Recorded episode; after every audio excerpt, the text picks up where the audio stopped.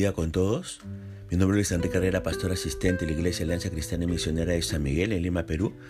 Quisiéramos tener la reflexión del día de hoy, miércoles 22 de febrero del 2023. Hoy nos corresponde ver el pasaje de Romanos capítulo 11, desde el versículo 25 hasta el versículo 36. Y hemos querido titular a este devocional Su infinita misericordia. Como vimos el día de ayer, Dios quería que los gentiles se mantengan en humildad frente al fracaso de Israel en su labor de ser una luz para el mundo. Ahora el apóstol Pablo va a terminar pronunciando el objetivo para el cual escribió los capítulos 9, 10 y 11 de esta carta. Esto es glorificar a Dios por su gran misericordia. El apóstol Pablo usa lo que parece ser un resumen de los tres capítulos. Aquí vemos que a través del trato de Dios para con Israel y su apertura de gracia para con los gentiles, se expone con claridad el amor y la misericordia de Dios para toda la humanidad por igual. Primero, vemos en el versículo 25 de este capítulo 11 de Romanos que el endurecimiento de Israel solo es parcial. Además, nos dice el versículo 26 que llegará el día en que Israel será restaurada como pueblo de Dios. Por ahora, Dios extiende ese privilegio a los gentiles. Además, Dios no ha dejado de amar a Israel y no ha olvidado sus promesas para con ellos, dicen los versículos 28 y 29, los cuales los puede usted leer en estos momentos. Pero Permite su endurecimiento para extender su misericordia al pueblo gentil, nos dice el versículo 30. De la misma manera, emplea ahora a los gentiles para proveer misericordia para el pueblo judío, dice el versículo 31. De esta forma, se demuestra que el plan de Dios siempre ha sido extender su misericordia a todos los pueblos sin distinción, dice el versículo 32. Pablo ha concluido su argumento de tres capítulos, capítulo 9, capítulo 10 y capítulo 11.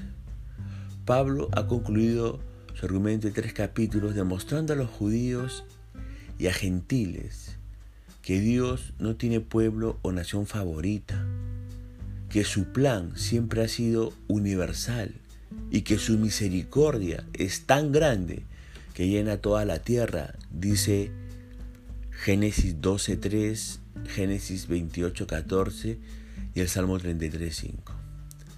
Todos pueden recibir esta misericordia invocando con fe el nombre de nuestro Señor Jesucristo, dice Romanos 10.13. Claro está que los hombres se condenan al rechazar esta gracia, lo dice Romanos 2.5. De esta manera, todo lo que es de salvación viene de Dios y todo lo que es de condenación es responsabilidad del hombre. Pero ahora el apóstol Pablo prorrumpe una alabanza jubilosa para Dios. Le glorifica y le exalta por tan grande sabiduría y bondad.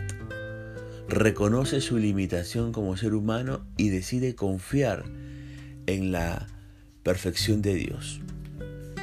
Su misericordia nos trae una inmensa paz y consuelo al corazón, sobre todo una esperanza gloriosa de salvación y cuidado, no solo por nosotros mismos, sino por todos los que nos rodean, ya que Dios no les ha cerrado la puerta.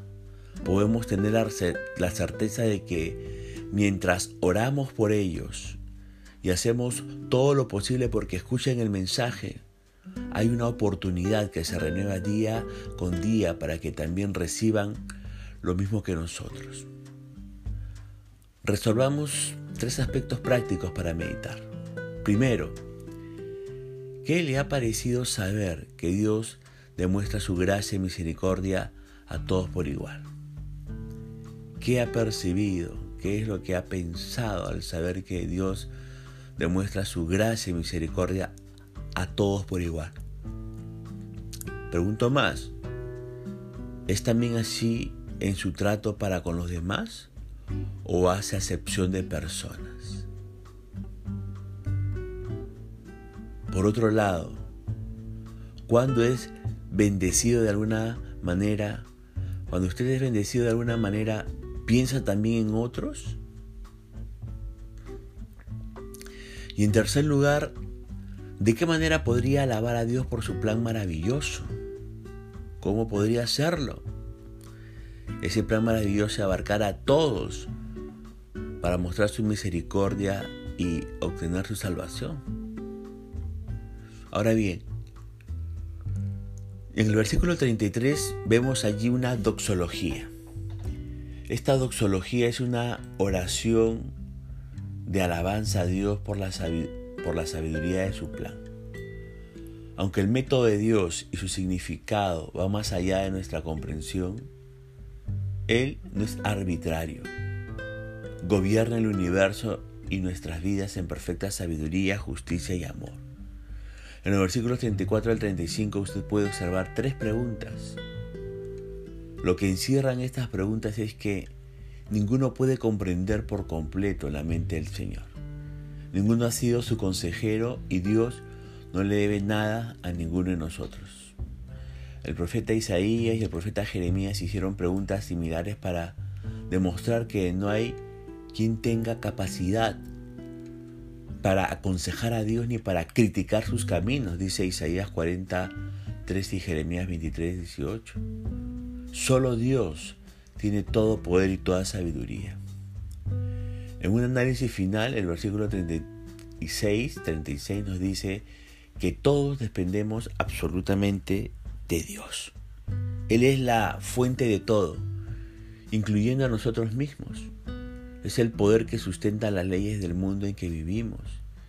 Y Dios lleva a cabo todas las cosas para la gloria de Él mismo. Él, el Dios Todopoderoso, merece nuestra alabanza por quien es y por lo que hace, particularmente por su infinita misericordia que nos ha mostrado y quiere mostrar a todo aquel que venga arrepentido al Señor Jesucristo. Punto final para devocional del día de hoy diciendo que la gracia y misericordia de Dios sea sobre su propia vida, conmigo será Dios mediante hasta una nueva oportunidad. Que el Señor le bendiga.